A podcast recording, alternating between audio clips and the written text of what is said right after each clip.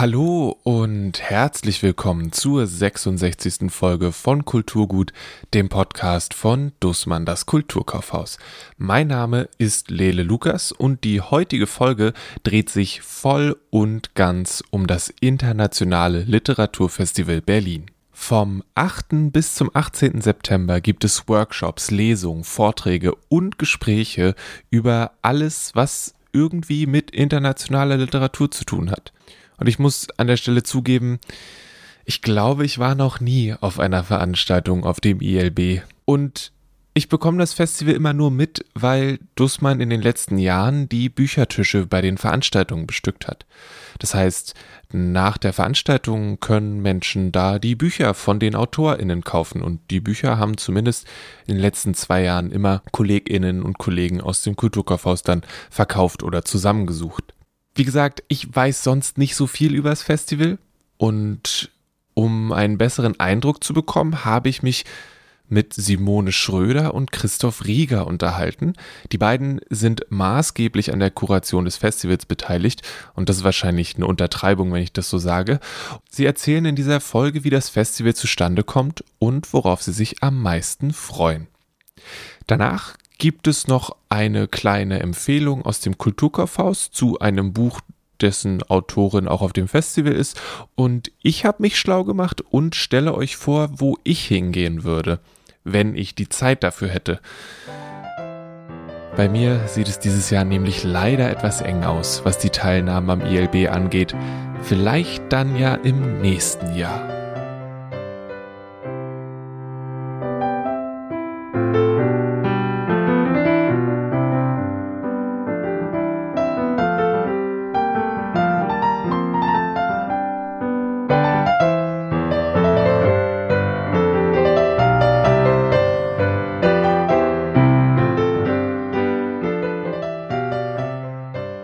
Wer seid ihr überhaupt?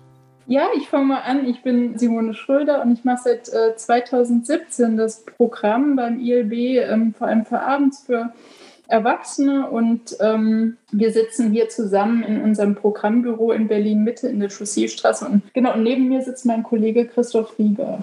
Ja, auch von mir ein ähm, ja, herzliches Hallo. Christoph Rieger ist mein Name. Ich arbeite seit 2000, 2011 für das Kinder- und Jugendprogramm des Literaturfestivals und bin, wie der Name der Sektion Internationale Kinder- und Jugendliteratur schon sagt, für die Altersklasse endendes Kita-Alter bis endendes Schulalter zuständig. Also alles so im Spektrum von fünf bis 18 Jahren. Das ist mein Publikum und äh, für dieses Publikum versuche ich ein spannendes Programm auf die Beine zu stellen.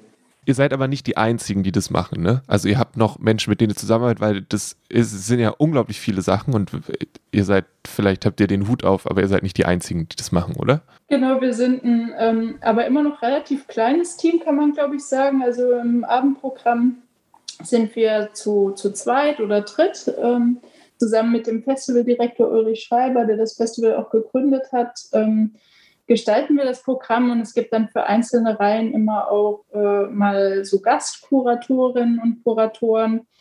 Und äh, außerdem werden wir unterstützt noch durch ähm, verschiedene Praktikantinnen und Praktikanten und auch FSJ-Kulturdienstleistende sind seit letztem Jahr regelmäßig dabei. Und ohne die wäre das auch gar nicht alles zu stemmen. Es ist ja wirklich ein Riesenprogramm. Wie kommt dann, sagen wir mal, ähm, fürs Abendprogramm, wie kommt da eine Veranstaltung zustande? Simone, kannst du uns da mal einmal von Anfang bis Ende von, oh, ich habe eine Idee zu, ich kann ins Silent Green gehen, ähm, da einmal durchlaufen?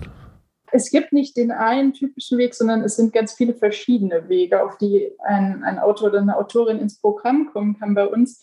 Also zum einen treffen wir regelmäßig die verschiedenen deutschen Verlage und schauen so ein bisschen, was kommt ähm, neu heraus. Aber es ist für die Teilnehmer am Festival keine Bedingung, dass ein Buch vorliegt tatsächlich, sondern ähm, wir stellen auch auch Leute vor, die wir einfach total spannend finden, von denen noch nichts übersetzt ist, die vielleicht nicht so markttauglich sind und aber ganz tolle Gedichte schreiben und von denen wir dann exklusiv was übersetzen lassen fürs Festival. Und dafür lesen wir alle sehr viel, also vor allem in den ruhigeren Wintermonaten und äh, lesen auch viele Rezensionen, also auch so Zeitschriften wie die New York Review of Books sind wichtig oder Granta. Ähm, das sind so ja, zentrale Zeitschriften, die da durchforstet werden. Und dann ähm, gibt es auch noch Reisen zu anderen Festivals, wo man ähm, guckt, was, was wird da so präsentiert. Wir haben ein sehr gutes Netzwerk tatsächlich auch mit Beziehungen zu anderen Literaturfestivals, die World Alliance, die wir ähm, hier so ein bisschen organisieren, wo es auch so Newsletter gibt, wo die Festivals sich untereinander dann tolle Gäste empfehlen. Wir haben auch ähm, verschiedene Beraterinnen und Berater, also es sind oft Übersetzer oder auch Leute, die, die, die selbst schreiben und sich aber gut auskennen in einer bestimmten Literaturszene, zum Beispiel Stefan Weidner, der in der arabischen Literatur unheimlich bewandert ist, oder Michi Straußfeld, die die spanische Literatur super kennt, also spanischsprachige Literatur auch für so ganz Südamerika. Und da haben wir auch immer wieder ähm, einen guten Spürsinn bewiesen, ähm, so dass wir oft schon Autoren vorgestellt haben, die dann später auch hierzulande re reüssieren konnten, die aber bei uns schon aufgetreten sind vorher.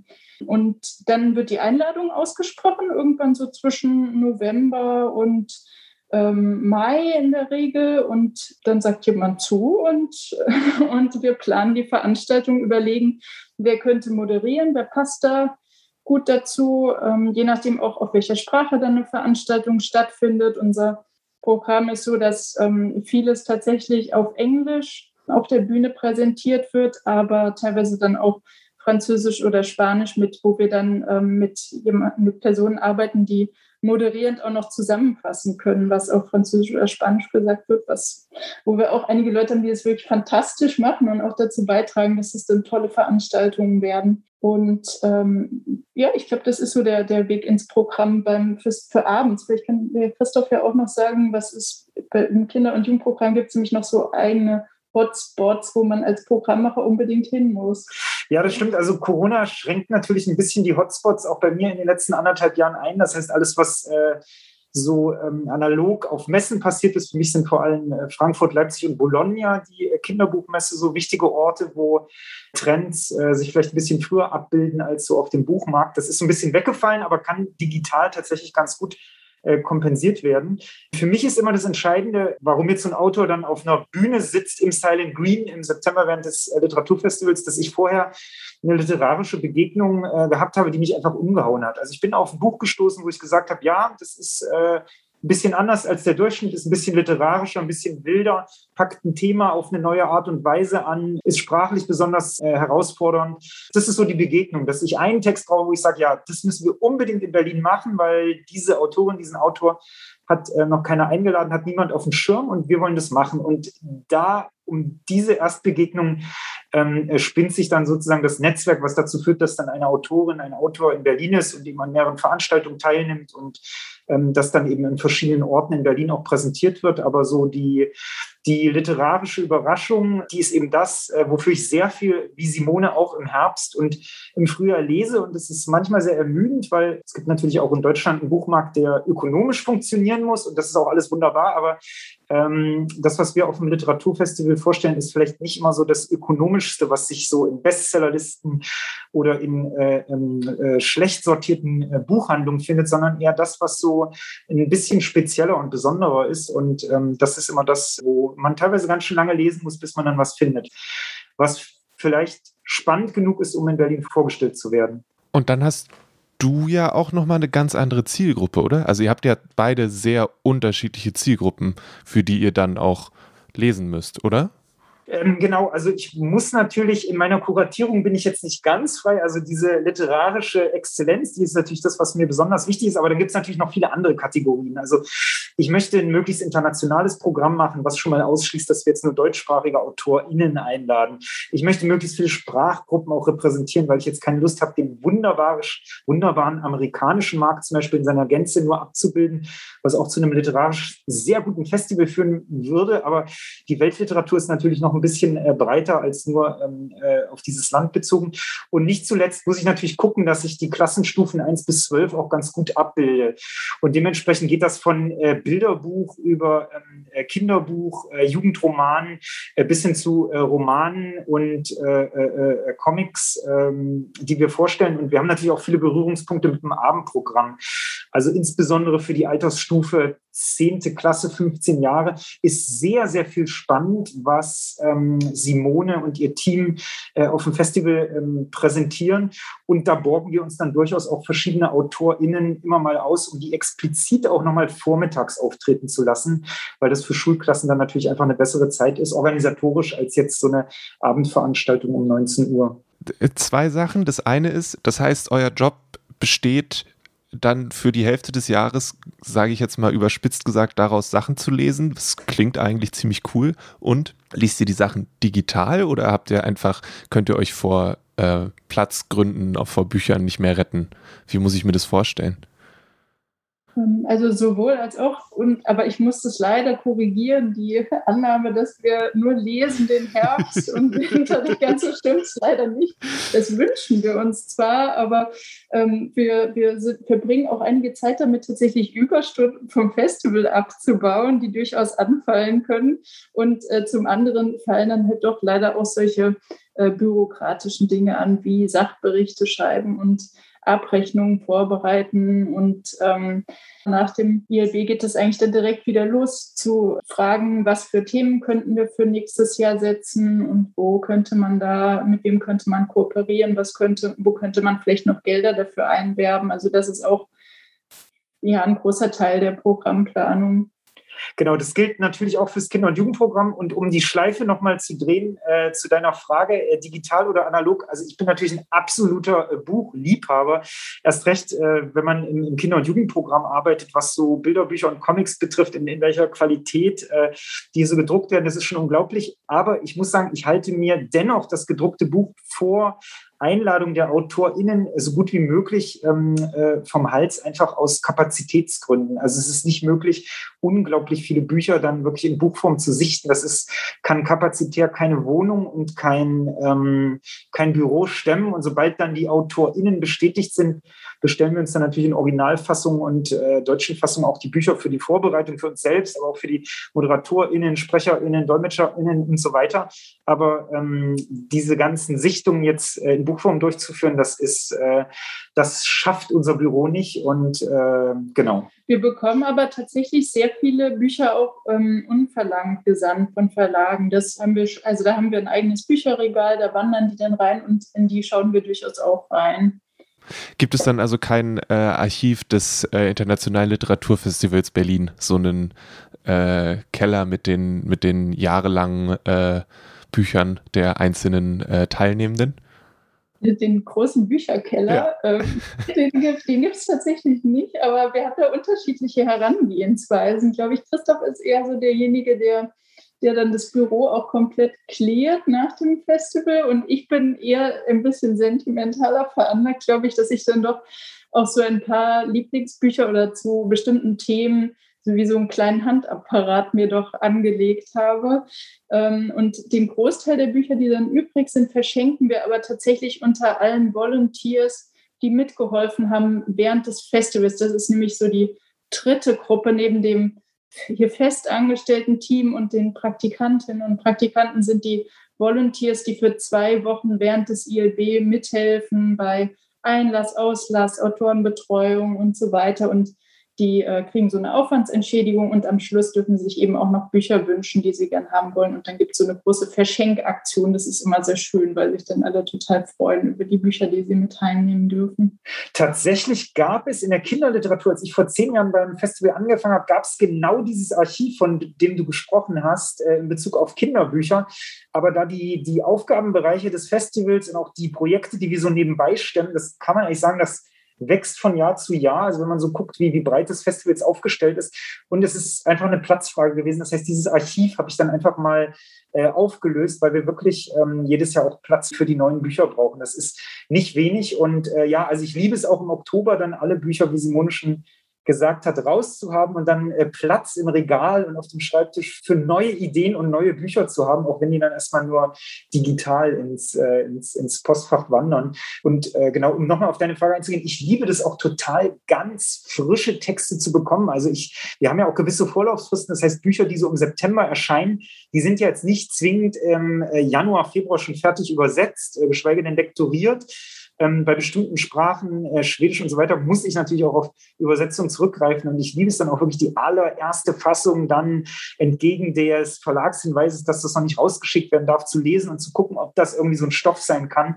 Also das finde ich dann immer schon einen sehr spannenden Moment, wenn dann endlich mal eine Fahne, von der man erwartet, dass das was sein könnte, bei einem ankommt und man dann diese ganz frühe Begegnung hat. Also direkt aus der Feder des äh, Übersetzers gewissermaßen. Das Gefühl kenne ich auch total, wobei ich auch sagen muss, das ist die eine Sache, aber das andere, was ich auch so toll finde an unserem Festival, dass wir nicht nur eben dem Buchmarkt folgen müssen, sondern auch ähm, mal einen Titel vorstellen können, der schon drei Jahre alt ist, weil manchmal wird ja auch ein bisschen so getan, finde ich, in den Feuilletons und so, ähm, da gibt es ja wie, wie so implizite oder unausgesprochene Regeln, wie so, es dürfen nur Bücher rezensiert werden, die jetzt maximal ein Jahr alt sind. Und über sowas ärgere ich mich immer ein bisschen, weil ich denke, ein Buch ist ja nicht schlechter, nur weil es jetzt vielleicht zwei oder drei Jahre alt ist. Es kann also so manches Buch, die ich, das ich auf dem Flohmarkt oder so mal gekauft habe, liegt mir viel näher am Herzen als jetzt eins, was gerade im letzten Jahr erschienen ist. Also irgendwie muss man, finde ich, von diesem Denken auch so ein bisschen abrücken und sollte auch im Festivalprogramm das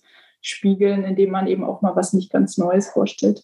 Das heißt aber auch, ihr sitzt, äh, nur ganz kurz noch, um das abzuschließen, ihr sitzt dann aber auch ein halbes Jahr auf heißen Kohlen, oder? Also wenn du dieses Leseexemplar, das Digitale auch bekommst und das total großartig findest, dann darfst du ja im Prinzip bis zum Festival, außer vielleicht noch nicht mal deinen KollegInnen, eigentlich nichts davon erzählen, oder?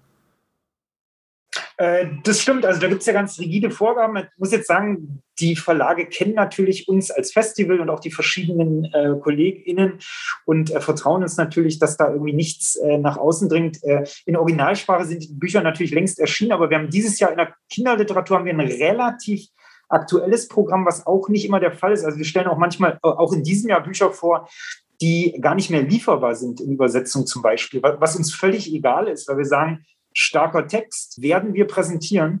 Ähm, aber in diesem Jahr tatsächlich erscheinen manche Bücher auch erst nach dem Festival ein bisschen. Das ist dann so ein bisschen tricky, dass die auch rechtzeitig geliefert äh, werden können und dann äh, auf dem Dussmann-Büchertisch eben dann auch äh, da liegen. Aber klar, wir können nicht über alles mit jedem in jeder Form kommunizieren, weil Verlage an Verträge gebunden sind, was sie wann wie rausreichen dürfen. Und äh, da sitzen wir dann durchaus bis September auf heißen Kohlen, ja. Du hast den Dussmann Büchertisch angesprochen. Natürlich zu den zu vielen Veranstaltungen, wo es irgendwie möglich war, ähm, gibt es einen Tisch, wo dann auch die entsprechenden Bücher angeboten werden. Und ich finde das total spannend, weil das so ein ähm, äh, Interessenkonflikt ist das falsche Wort, aber das Bedürfnis zum einen richtig coole Sachen vorzustellen, was ja eine absolut nachvollziehbar und großartige Sache ist, gegenüber dem, wo kriegen wir jetzt dieses Buch überhaupt her? Und so, das ist ein sehr, sehr spannender äh, Konflikt, äh, der natürlich für, das Festival nicht, also soll, soll ja nicht entscheidend sein, äh, ob das Buch jetzt verkäuflich ist oder nicht, weil darum geht es ja nicht, oder zumindest glaube ich nicht im Vordergrund. Aber das ist eine sehr spannende Sache, die ich auch äh, mitkriege in meiner Zeit im, im Laden quasi.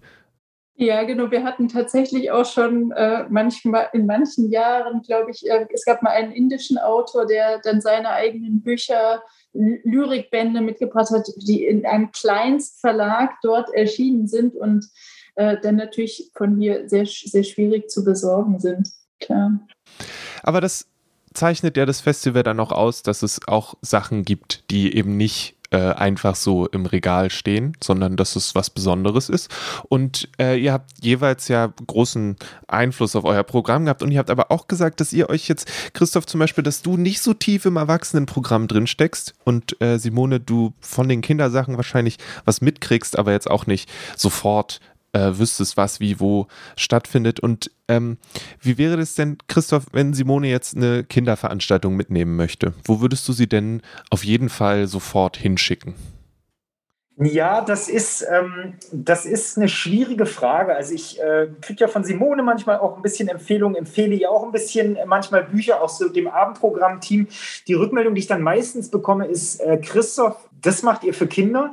Das ist auch eine Rückmeldung, die wir tatsächlich von LehrerInnen häufiger immer bekommen. Warum denn jetzt immer Krieg und äh, äh, Gewalt und äh, Probleme und so weiter? Das ist eben einfach das Problem, was diese Sektion vielleicht auch hat, dass die ein Spiegel unserer Welt sein will. Und die Welt äh, besteht eben für junge Menschen, egal wo, jetzt nicht nur aus äh, Empowerment, Freundschaft, Liebe, Sexualität, Wachsen an Problemen und so weiter, sondern eben auch aus, aus, aus Problemen, sei es jetzt Corona, was jetzt global alle betrifft, oder eben einfach problematische ökonomische und politische Verhältnisse. Und insofern ist äh, das auf den ersten Blick für viele immer ein bisschen tough, das Programm, was wir vorstellen. Ähm, um mal auf deine Frage zu antworten, Simone, also ich habe ja so ein bisschen so eine Idee, welche Art von Literatur ihr gefällt. Und wenn ich jetzt hier so auf die Autorennamen meines Programmes äh, gucke, würde ich ihr natürlich eher einen literarischeren Text empfehlen. Und es wäre dann, glaube ich, äh, ein Buch von unserer Eröffnungsrednerin im Kinder- und Jugendprogramm. Die heißt Marianne Kaurin, ist ähm, Norwegerin und die hat einen ganz bezaubernden ähm, Roman geschrieben, so auf der Grenze zwischen Kinderbuch und Jugendroman, heißt Irgendwo ist immer Süden und ist äh, im Wesentlichen eine Geschichte über Armut, ähm, die aber auch literarisch wirklich sehr, sehr gut äh, gebaut ist die mich unglaublich beeindruckt hat. Und deswegen hält äh, die Marianne Kaurin ja auch in diesem Jahr bei uns im jungen Programm die Eröffnungsrede. Und ich denke, das ist ein Stoff, mit dem ich versuchen würde, Simone zu beeindrucken. Ich schaue es mir auf jeden Fall gerne an. Wunderbar. Klingt gut. Und Simone, wo würdest du Christoph hinschicken? Ja, Vielleicht was ganz Leichtes, ohne Krieg. Ja, ich weiß, dass Christoph ein riesen Filmfan ist. Er ist, glaube ich, der größte Filmfan hier im Büro. Ähm, würde ich ihn natürlich schicken zur Veranstaltung The Art of Scriptwriting. Das ist ein Gespräch mit ähm, vier Autoren, ähm, die zusammen das Drehbuch für Matrix 4 geschrieben haben. Und ähm, also da, da, sind dabei ähm, der, der bosnisch-amerikanische Autor Alexander Hammond, der äh, britische Autor David Mitchell, den man auch kennt von seinem, seinem Bestseller Cloud Atlas. Dann ist dabei Tom Tykwer, den man natürlich auch kennt als Regisseur und Lana Wachowski, also die ähm, eine Schwester von den beiden Wachowski-Zwillingen, die ja zusammen die Matrix-Reihe entwickelt haben. Und Matrix 4 wurde zum Teil im Silent Green Kulturquartier gedreht, wo ähm, unser Festivalzentrum sein wird dieses Jahr wieder. Und die vier werden sich unterhalten darüber, was heißt es, zusammen ein Drehbuch zu schreiben, was heißt es, dieses äh, Drehbuch dann zu adaptieren, was geht verloren gegenüber dem schriftlichen, was kann mit Bildern anders erzählt werden. Und ich glaube, das wäre total was für Christoph. Das ist ein Kracher, Simone. Äh, absoluter Volltreffer, danke. Hattest du den schon auf deiner Liste oder ist der jetzt neu dazugekommen? Ja, ich muss sagen, ich habe sehr vieles auf der Liste. Ich kriege das ja so ein bisschen, natürlich kriege ich ständig was vom Abendprogramm mit, aber das ist ja nochmal ausufernder als das äh, Kinder- und Jugendprogramm.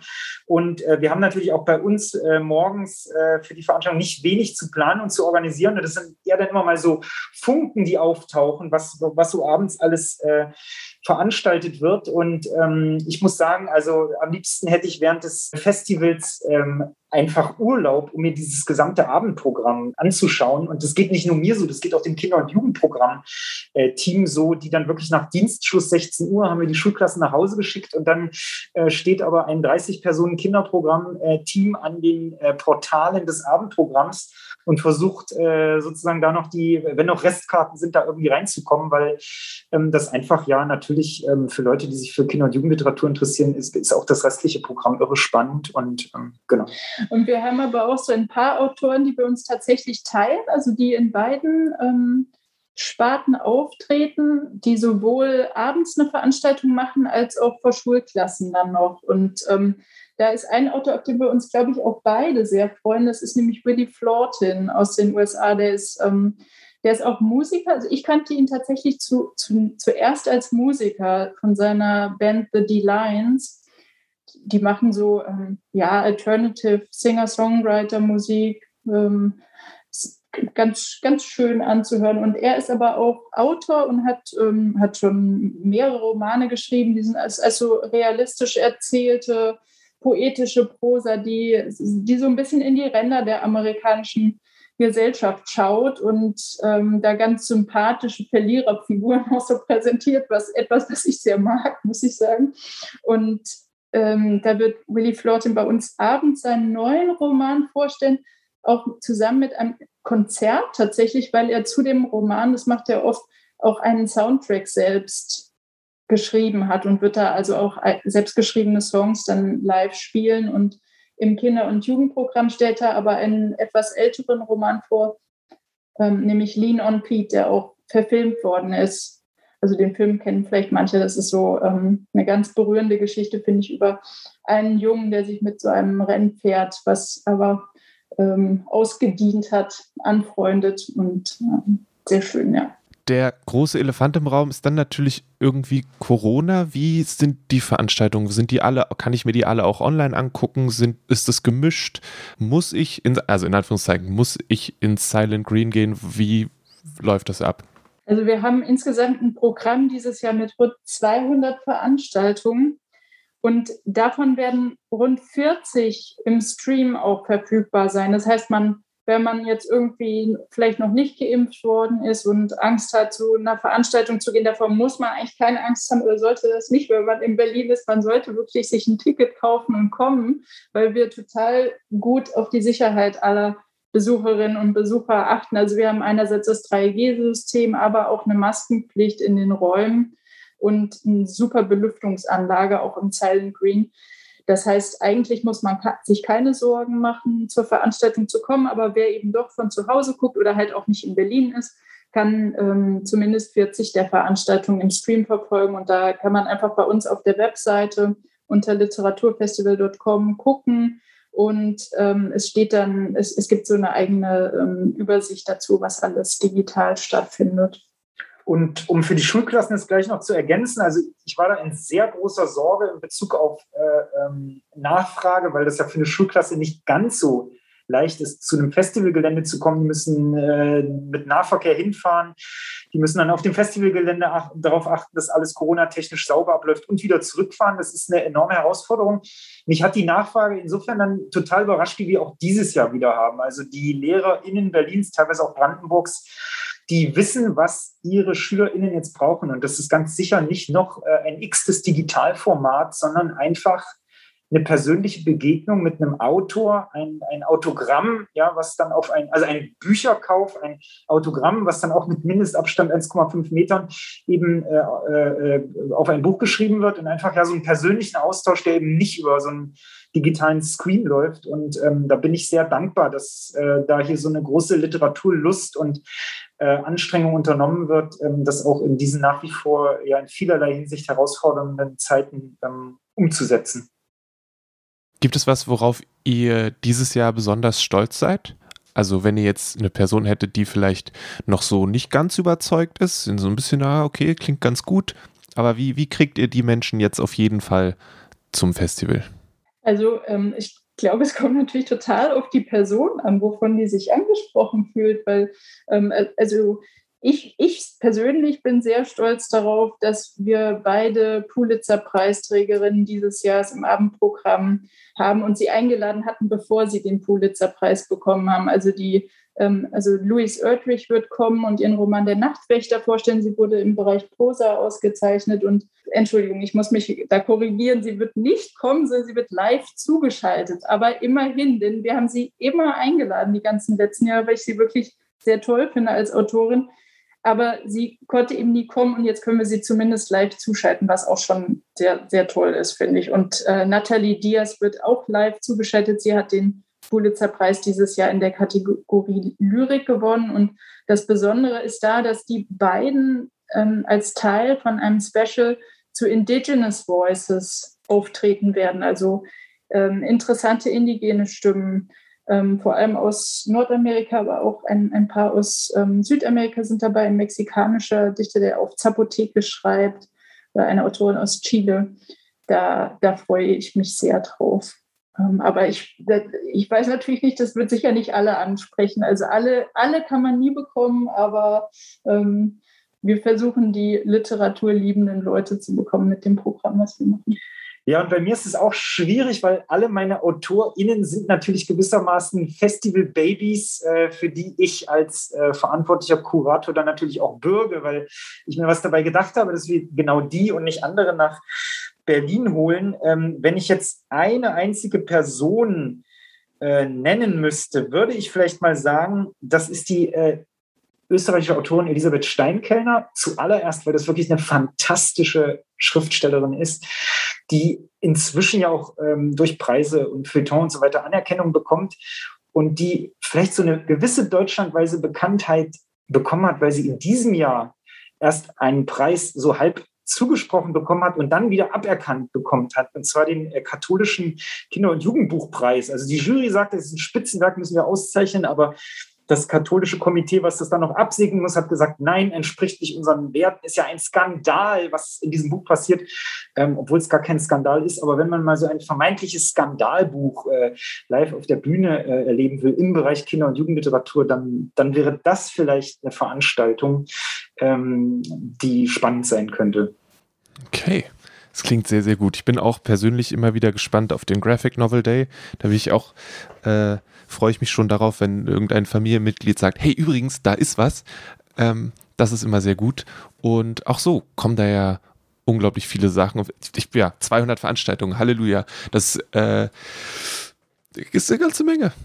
Ähm. Ja, tatsächlich. Ich, äh, wenn ich darf, dann würde ich gerne noch etwas erwähnen, was dieses Jahr so ein bisschen, ein bisschen besonders ist. Wir haben nämlich zwei größere Reihen im, im Rahmen unserer Sektion Erinnerung spricht, die gibt es jedes Jahr, aber ich glaube, sie war noch nie so groß wie dieses Jahr. Ähm, und diese Sektion würdigt nicht mehr lebende Autorinnen und Autoren. Und dieses Jahr haben wir da eine größere Reihe zu Toni Morrison, zu ihrem Vermächtnis. Da wird ähm, voraussichtlich auch ihr Sohn anreisen, Ford Morrison. Wir zeigen eine Dokumentation über sie im Kino. Wir ähm, haben verschiedene ähm, ähm, Veranstaltungen zu einzelnen Genres ihr schreiben. Sie erzählen Essays, gibt es eine Runde. Es gibt eine große Abschlussrunde, auf die ich mich sehr freue, mit ähm, Sharon Dodur Otu, Sascha Mariana Salzmann, Karosh Taha und Masa Mengiste. Und die werden darüber sprechen, welche, äh, was bedeutet Toni Morrisons Schreiben heute für sie, weil die alle mögen Toni Morrison sehr gerne. Und da ist dann so die Frage, wie wirkt sich das auf ihr eigenes Schreiben heute aus? Dann ähm, haben wir außerdem noch, neben Toni Morrison, widmen wir noch eine eigene Reihe Thomas Brasch, dem ähm, westostdeutschen Autor, der immer so zwischen diesen beiden Ländern sich bewegt hat und ähm, sehr tolle Lyrik geschrieben hat auch selbst ja Regisseur war. Wir zeigen auch seine Filme und ähm, haben da verschiedene Weggefährten, Freunde von ihm ähm, mit auf der Bühne. Ähm, ein Filmemacher, es wird so ein neues Brush-Biopic geben im, im Herbst. Darüber wird gesprochen und ähm, es gibt außerdem ein großes Konzert mit Mascha Curella, die ja gerade ähm, Gedichte von Thomas Prasch vertont hat und ein eigenes Album woanders aufgenommen hat, wo sie diese Gedichte dann ähm, vertont. Und einen, einen kleinen ähm, Blick darauf, einen Vorgeschmack auf dieses Abschlusskonzert kann man dann auch schon bei unserer Eröffnung am 8. September bekommen. Da wird nämlich Mascha Corella schon mal zwei Songs daraus spielen, bevor dann Leila Slimani die Eröffnungsrede hält. Und darauf freue ich mich auch schon sehr. Leila Slimani haben wir nämlich auch schon wirklich oft eingeladen und jetzt kommt sie endlich und hält sogar die Eröffnungsrede und die ist wirklich grandios. Also da ähm, ich darf noch nicht so viel darüber sagen, aber ich habe sie schon gelesen und ähm, freue mich sehr darauf. Okay. Es ist sehr schön zu hören, dass ihr euch scheinbar regelmäßig selbst Träume erfüllt. Ähm, das klingt nach einer sehr guten Sache. Ja, ist es auch. Also ich habe schon mal gesagt, Traumjob. Ja, in jedem Fall. Also das realisieren zu können, auch so in so einer inhaltlichen Freiheit. Klar, es gibt große Linien ähm, des Festivalleiters Ulrich Schreiber, aber der vertraut natürlich auch sehr auf die Kompetenz und Expertise so seines Teams. Und ähm, da können wir uns sehr frei äh, verwirklichen. Klar, auch ich muss um manche Autoren äh, jahrelang kämpfen, bis es dann mal klappt. Äh, umso schöner ist es, dass das ELB da in dieser Hinsicht wirklich einen langen Atem hatte. Also Ulrich Schreiber hat bestimmte AutorInnen teilweise zehn Jahre lang eingeladen und dann kamen sie auf einmal alle. Also das ist, man muss da ein bisschen Durchhaltevermögen haben, aber das ist schon schön, dem Berliner Publikum und uns damit auch bestimmte äh, Geschenke dann auch immer im September bereiten zu können. Okay, cool. Haben wir irgendwas vergessen? Ist noch irgendwas wichtig, worüber wir jetzt nicht gesprochen haben, wo ihr sagt, das ist noch essentiell und wichtig? Ich denke, Tickets gibt es äh, auf der Website und sonst überall, wo es wahrscheinlich Tickets gibt. Ähm, aber genau, worauf ist noch zu achten? Ähm, also man sollte zur Veranstaltung seinen ähm, Impfnachweis oder einen tagesaktuellen Test mitbringen. Das ist natürlich total wichtig, weil man sonst einfach nicht reinkommt. Aber sonst ähm, ein Ticket kaufen. Es wird auch eine Abendkasse geben. Das wissen vielleicht auch nicht alle Leute. Ähm, man, man kann also tatsächlich auch abends sich noch Karten kaufen. Bei ähm, der Eröffnung wird das schwierig, da würde ich dazu raten, das vorher zu machen. Und ähm, die Veranstaltung mit Christian Kracht im Kammermusiksaal der Philharmonie ist auch schon so gut wie ausverkauft. Also da sollte man sich ranhalten und ähm, sonst stehen die Chancen aber noch ganz gut, Karten zu bekommen. Und ich glaube, Schulklassen können sich auch noch anmelden. Schulklassen oder? können sich noch anmelden. Also wir haben natürlich auch begrenzte Kapazitäten und nicht in jeder Veranstaltung passt noch äh, eine Schulklasse rein. Ähm, bei uns ist halt die Besonderheit, man muss sich schon vorher anmelden, damit wir das eben äh, einfach einrichten können, dass die dann platziert werden. Wir haben ja auch Mindestabstände zwischen Schulklassen und so weiter. So ein ganz, große, ganz großes Regelwerk, was wir da befolgen müssen. Aber für mindestens die Hälfte der Veranstaltung wird mindestens auch noch eine Schulklasse reinpassen. Und wir versuchen im Rahmen der uns durch das Gesundheitsamt äh, auferlegten Bedingungen natürlich so viel wie möglich rauszuholen, auch wenn wir nicht alle Plätze besetzen können. Aber ähm, das ist natürlich in jedem Fall sind da noch Veranstaltungen buchbar, auch kurzfristig und man kann einfach bei uns anrufen im Büro. Wir beraten auch zu den Veranstaltungen im Kinder- und Jugendprogramm. Also wenn da jemand keine Ahnung hat, was das alles soll mit diesen internationalen AutorInnen, von denen man teilweise noch nie was gehört hat. Also da sind wir auch wirklich nicht nur eine Verkaufsstelle, sondern eine Beratungsinstitution und nehmen uns da auch sehr viel Zeit und versuchen einfach für jeden, für die Lehrerin, für jeden Lehrer und die SchülerInnen so das passende äh, Event zu finden. Einzig die Workshops, die wir machen. Wir haben auch noch ein sehr großes Workshop-Angebot die sind schon alle ausverkauft. Also man müsste sich im jungen Programm dann mit einer Lesung begnügen. Ja, und für das digitale Programm braucht man keine Tickets. Die ähm, sind tatsächlich gratis zugänglich. Und wir haben auch noch, ähm, das kann ich vielleicht auch noch erwähnen, es gibt noch einige vorab aufgezeichnete Videos, die wir jetzt schon produziert haben. Und da haben wir fast so ein bisschen sowas wie ein Paris-Special, weil nämlich der Autor Peter Stefan Jung, der in Paris lebt und gerade den Roman Marktgeflüster veröffentlicht hat, der ist für uns durch Paris gezogen und hat dort verschiedene ältere Autoren interviewt, die dort leben seit vielen Jahren. Also zum Beispiel hat er mit dem fast 100-jährigen Georg Arthur Goldschmidt gesprochen, der jetzt ja auch auf der Longlist für den Deutschen Buchpreis ist mit seinem sehr berührenden kurzen Roman über die, das Verhältnis zu seinem Bruder, mit dem er gemeinsam aus Deutschland fliehen musste vor den Nazis. Da fand ein Interview statt. Dann hat er mit dem Regisseur hm, Georg Stefan Troller gesprochen und mit Paul Nison, die ja alle, also eine, eine Garde älterer Herren, die ähm, so die, ja, äh, in, in, in Paris über ihr Wirken gesprochen haben mit ihm. Und diese Videos wird es dann auch ab dem 8. September über unsere Website oder unseren YouTube-Kanal geben. Also insgesamt vielleicht noch die Empfehlung, auch uns einfach in den Social-Media-Kanälen zu folgen für auch so Tipps für Veranstaltungen, wenn einen das überwältigt, unser Gesamtprogramm. Ich habe äh, sprach neulich mit jemandem, der sagte, oh, ich habe euren Katalog schon gesehen. Ich habe gesagt, es ist nicht der Katalog, es ist nur das Programmheft, aber es ist halt vom Umfang doch so, ähm, so viel, dass man ein bisschen Zeit braucht, ähm, um um das alles, um da durchzusteigen. Aber andererseits, wir sind ein Literaturfestival, also ich gehe davon aus, dass die meisten Besucherinnen und Besucher auch nichts dagegen haben, ein bisschen zu lesen und dann, ja. genau, und das Programmheft kann man, glaube ich, ja auch bei Dussmann sich abholen. Da liegen die ja in Stapeln aus, habe ich gesehen. Ich hoffe doch.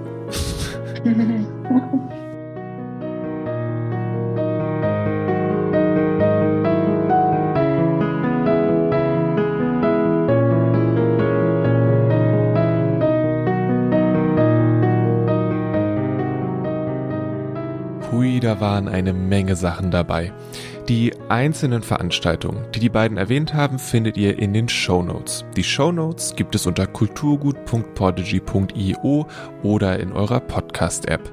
Es empfiehlt sich natürlich, das Programm zu wälzen. Es gibt es in Papierform in wahrscheinlich allen guten Buchläden, auch im Kulturkaufhaus oder auf der Website vom Literaturfestival.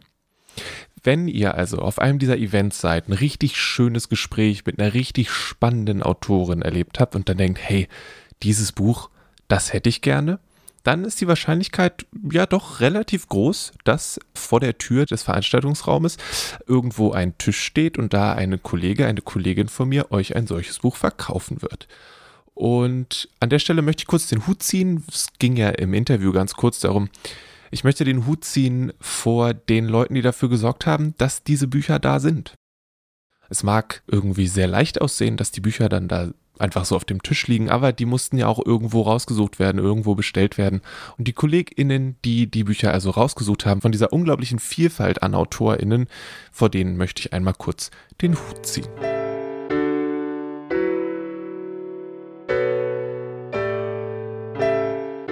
Tickets für die Veranstaltungen des ILB bekommt ihr übrigens auch im Kulturkaufhaus.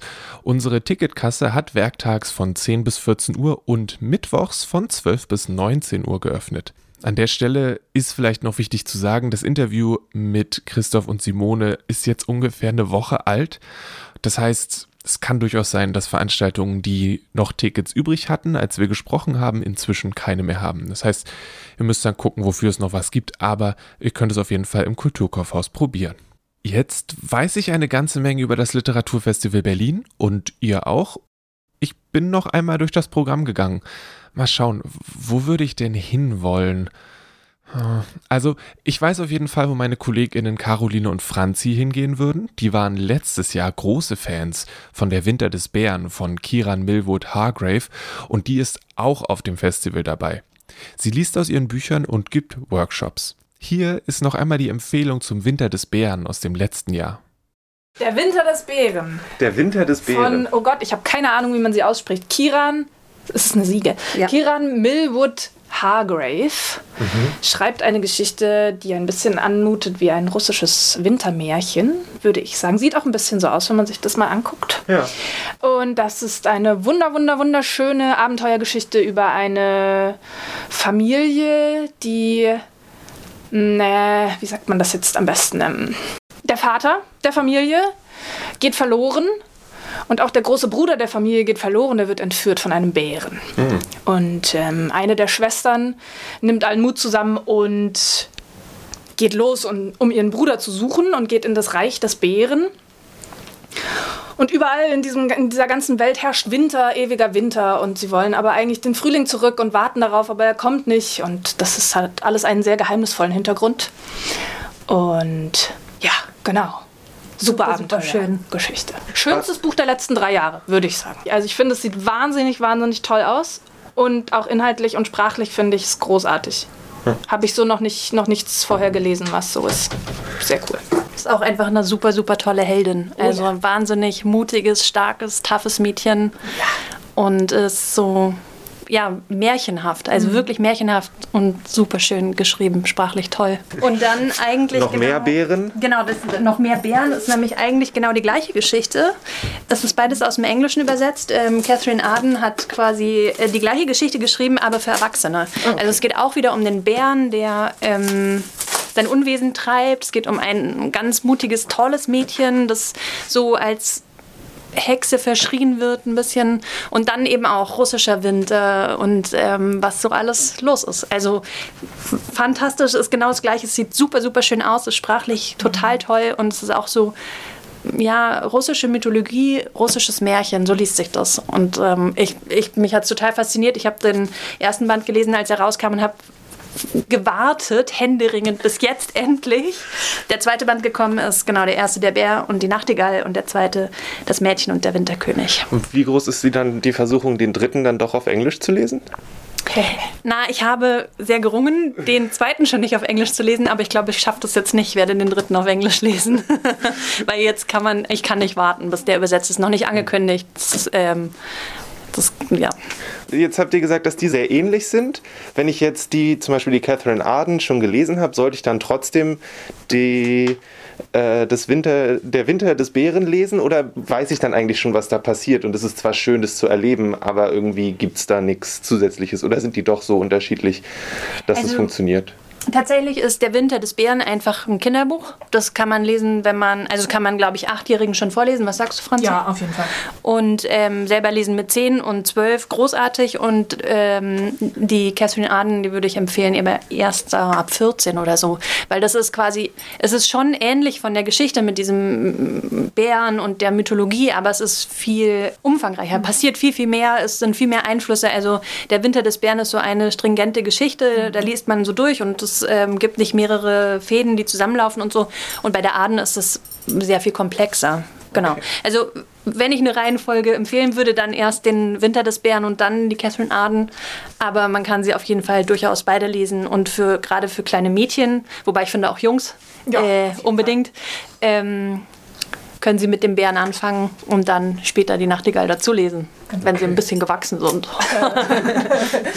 also okay. ich finde es auch einfach dadurch, dass es in beiden Geschichten so ist, ähm, dass es diese Großmütter am Feuer gibt. Bei der Catherine Arden heißt sie Baba Dunja und die erzählt abends diese gruseligen Märchen am, am Kamin. Und das ist, genau so kann man das machen jetzt in der Winterzeit. Es ist auch so schön Winter. In dem einen ist es ewiger Winter quasi gerade und in dem zweiten geht es auch um diesen Frostdämon, um den Morosko. Genau. Und auch eben Winter und Schnee, immer ist überall Schnee und es ist kalt, die haben Fäustlinge und Pelze an. Also das, was für uns so irgendwie schon sehr in die Ferne gerückt ist, ist da quasi Alltag. Okay. Also für das richtige Winterfeeling muss man eins von den drei Büchern lesen. Aber mit Der Bär und die Nachtigall an. Also aus der Reihe ist es das erste, ne? Der Bär, der und, die, Bär und die Nachtigall. ist der erste Teil, genau. Und dann geht es weiter mit Das Mädchen und der Winterkönig. Und da ist es auch wichtig, die Reihenfolge. Sonst, also das wäre andersrum ein bisschen ja, wie Serie gucken und halt mit hinten anfangen. Hm.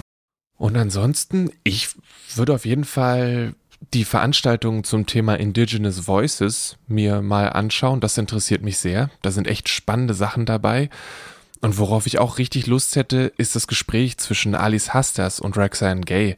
Das läuft unter dem Thema Frauenhass versus Female Empowerment. Und das sind zwei ultra coole Frauen und mich interessiert riesig, worüber sich die beiden wohl unterhalten. Also, das Thema ist ja klar, aber ihr wisst, was ich meine.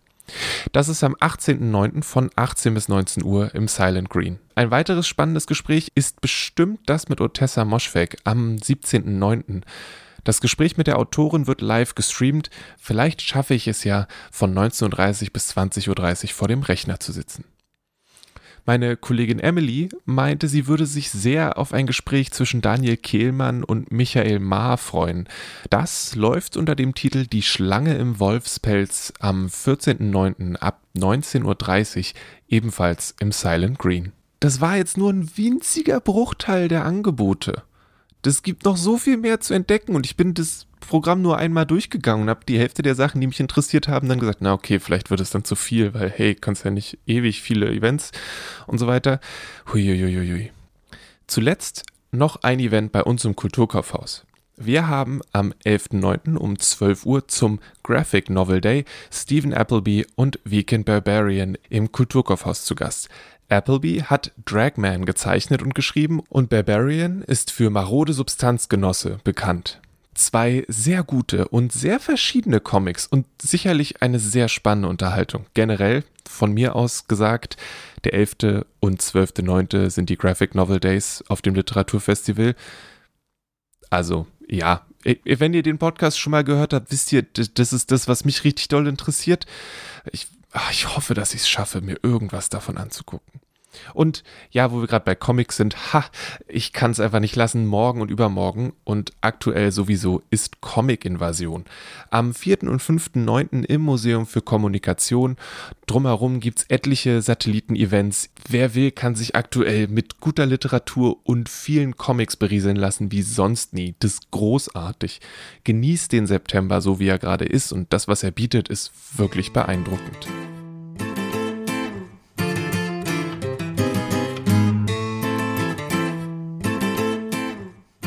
Also, fassen wir noch einmal zusammen.